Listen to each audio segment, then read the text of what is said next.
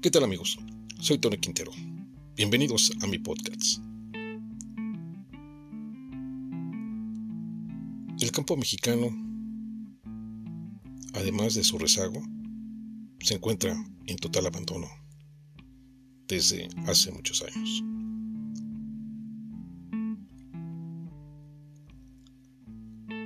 Por abandono del Estado al campo, México es el principal productor de marihuana en el ámbito mundial. El crimen organizado convirtió a nuestro país en el tercer proveedor internacional de goma de opio.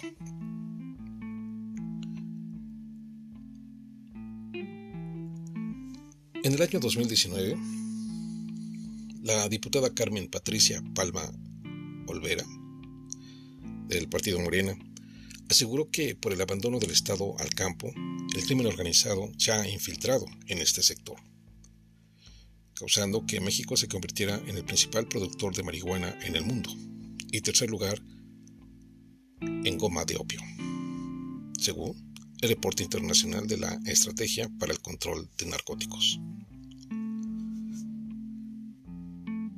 En el primer foro agroalimentario por una nueva ley que se inauguró en el Palacio Legislativo de San Lázaro, la diputada enfatizó que malas decisiones, opacidad, corrupción, e impunidad con la que se ha administrado en el pasado, devino en tal decadencia de quienes pertenecen al ámbito rural. Se ven obligados a abandonar una posibilidad de, de existencia importante, sumado a que el crimen organizado y el narcotráfico aprovechan la ausencia del Estado para ampliar las tierras en el cultivo de los dos activos más comercializados a nivel global. Lamentó que también está el problema de la pérdida de identidad del productor rural, ya que comienzan a negarse a sí mismos. Incluso a sus hijos les da pena decir que sus padres son campesinos.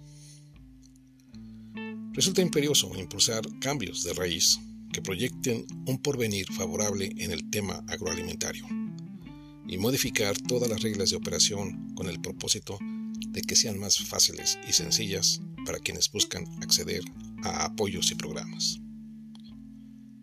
Palma Olvera planteó reivindicar el papel de las mujeres y hombres del campo, porque en las últimas cuatro décadas de agricultura mexicana se ha caracterizado por la baja capacidad de oferta para satisfacer la demanda interna, el pobre desarrollo de los mercados y niveles de ingresos bajos para la mayoría de los productores.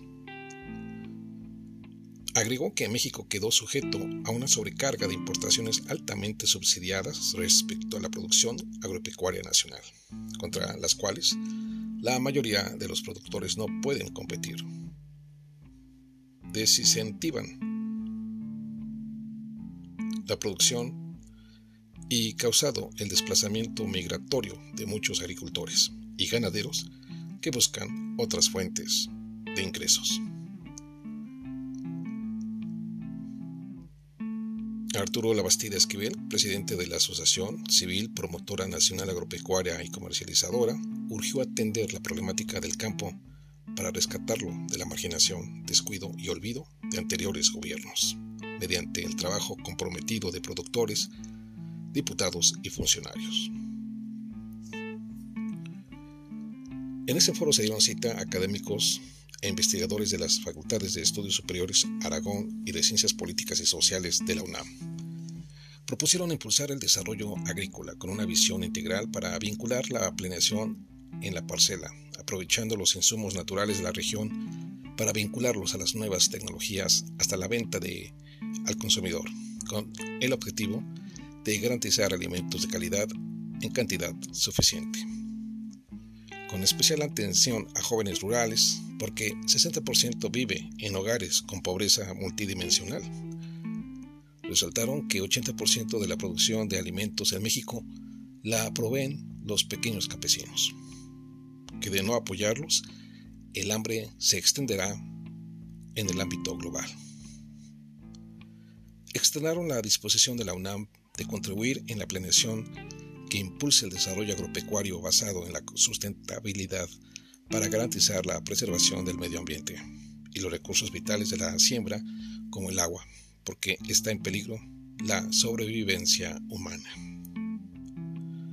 Productores de Morelos, Hidalgo, Puebla y Estado de México demandaron apoyo financiero y programas efectivos al campo nacional, sin simulaciones, ante el alto costo de insumos, porque la mayoría son de importación, sujetos al tipo de cambio del dólar, a la dependencia del mercado de Estados Unidos al aumento de aranceles, con el peligro de que colapse el intercambio.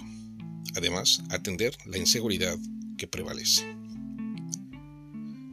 Pidieron a los diputados construir un marco jurídico que proteja y asegure acceder a recursos económicos y legales para lograr autosuficiencia alimentaria.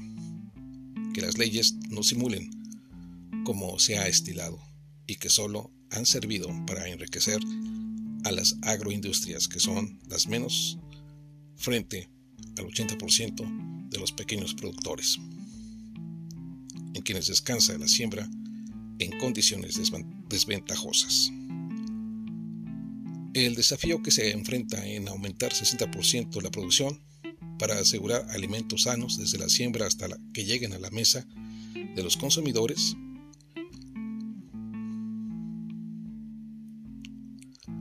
por lo que solicitaron rescatar el maguey pulquero y sus derivados en peligro de extinción, por falta de una estrategia efectiva y recursos financieros para preservarlo, preservarlo, pese a que es una importante fuente de empleo.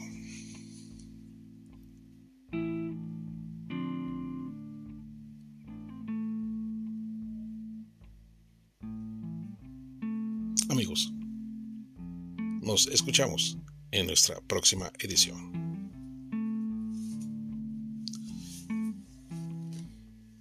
Y sígueme a través de mis diferentes redes sociales. Hasta pronto.